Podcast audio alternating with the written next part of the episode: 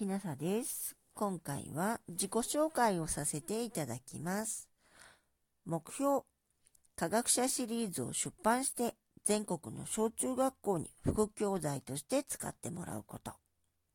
特技、読み聞かせ、趣味、植物や博物館、資料館の展示物をスケッチすること。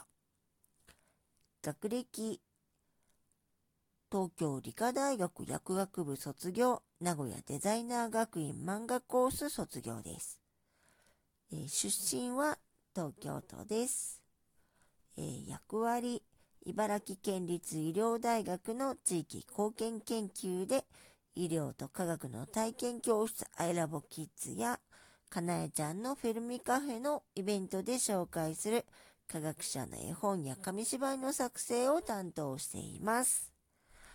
もしあなたが聞いていらっしゃるのが夜でしたら、よく眠れますようにおやすみなさい。